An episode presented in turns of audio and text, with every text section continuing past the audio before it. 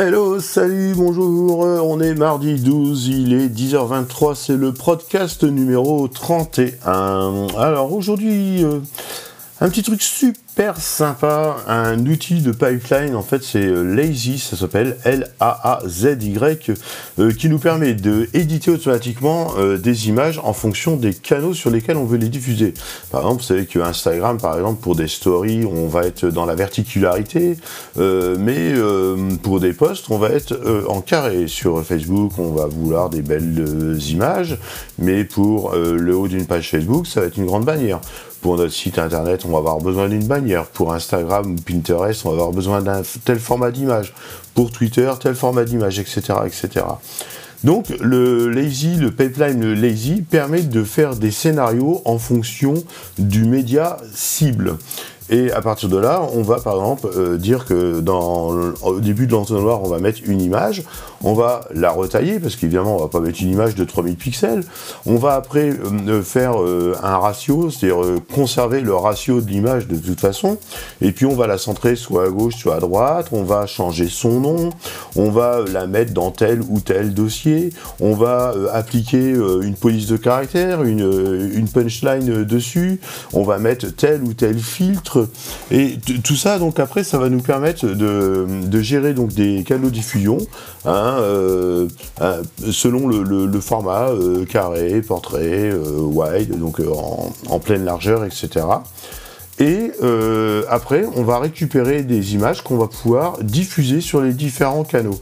Et le truc super sympa, c'est qu'en fait, euh, à un moment donné, une fois que vous avez fait votre pipeline, il y a juste à faire un drag and drop, c'est-à-dire aller sélectionner sur votre ordinateur plusieurs images que vous voulez diffuser avec euh, tout le même texte euh, ou alors changer les textes indépendamment des canaux, les mettre en entrée donc avec le gestionnaire de fichiers, toutes les sélectionner.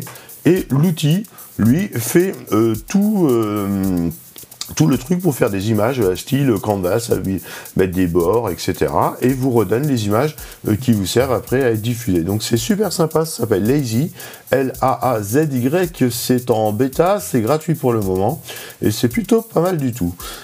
Euh, le blog du modérateur nous prévient que Google recommande de quitter Windows 7 pour passer à Windows 10. Donc euh, Windows 7, ça, je sais pas combien de temps, mais c'est un truc de fou. Ils ont fait euh, Windows 8 depuis. Et donc tout ça pour passer à Windows 10. Donc bon, Google, ils sont bien gentils, mais ils avaient quand même encore une, faille de 0D la semaine dernière sur Chrome. et bon, malgré tout, ils sont bien gentils, mais ils ont raison. Windows 7 est une daube, comme Windows 10 et pas forcément terrible, terrible.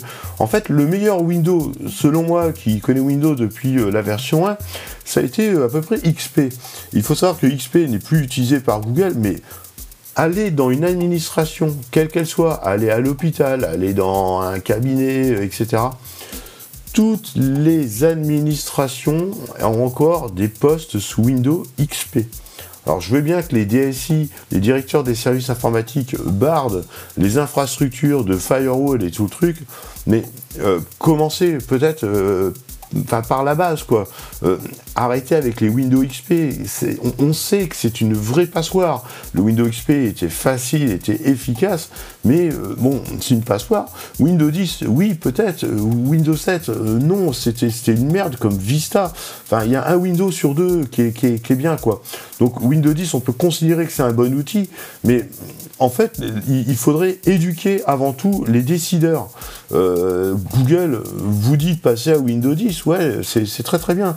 Mais il faudrait quasiment imposer aux administrations d'avoir des versions de Windows qui soient fiables, une bonne fois pour toutes.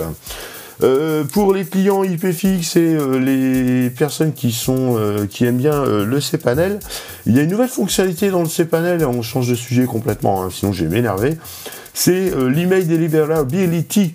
C'est un plugin dans la section email de votre cPanel qui vous permet de valider si vos enregistrements DKIM, SPF, des marques et les PTR, enfin tout ce qui est lié à la, à la bonne configuration des adresses mail euh, sont bien configurés dans votre cPanel.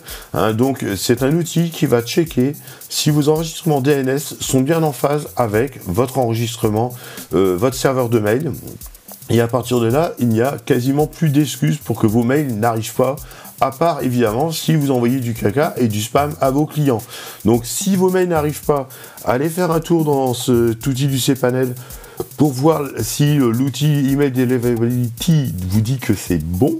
sinon, vous pouvez aussi suivre la remise des mails et voir les messages d'erreur. Hein. quand vous suivez la remise des mails, vous mettez l'adresse mail du destinataire, vous exécutez le rapport. Si l'email a été bien reçu ou pas, de toute façon, ça vous donne le message de réponse du serveur distant. S'il n'a pas été bien reçu parce que l'adresse mail au bout n'existe pas, shootez là de votre carnet d'adresse. Ça ne sert strictement à rien de persévérer à lui envoyer des mails. Voilà, c'était des petites récaps. Alors je répète, le lazy, donc le pipeline d'images, la faille de, que Google, enfin Google recommande de quitter Windows 7 pour passer à Windows 10 c'est évidemment euh, une bonne chose, mais euh, avant tout, purée, dans les administrations, ne serait-ce que ça, faites un effort, faites quelque chose. Et l'email deliverability dans le cPanel pour les clients IPFix. Voilà, on vous aime, travaillez bien, il fait meilleur, je commence à récupérer de la voix, il fait beau, il est 19, euh, il est 10 29. Salut à tous, merci.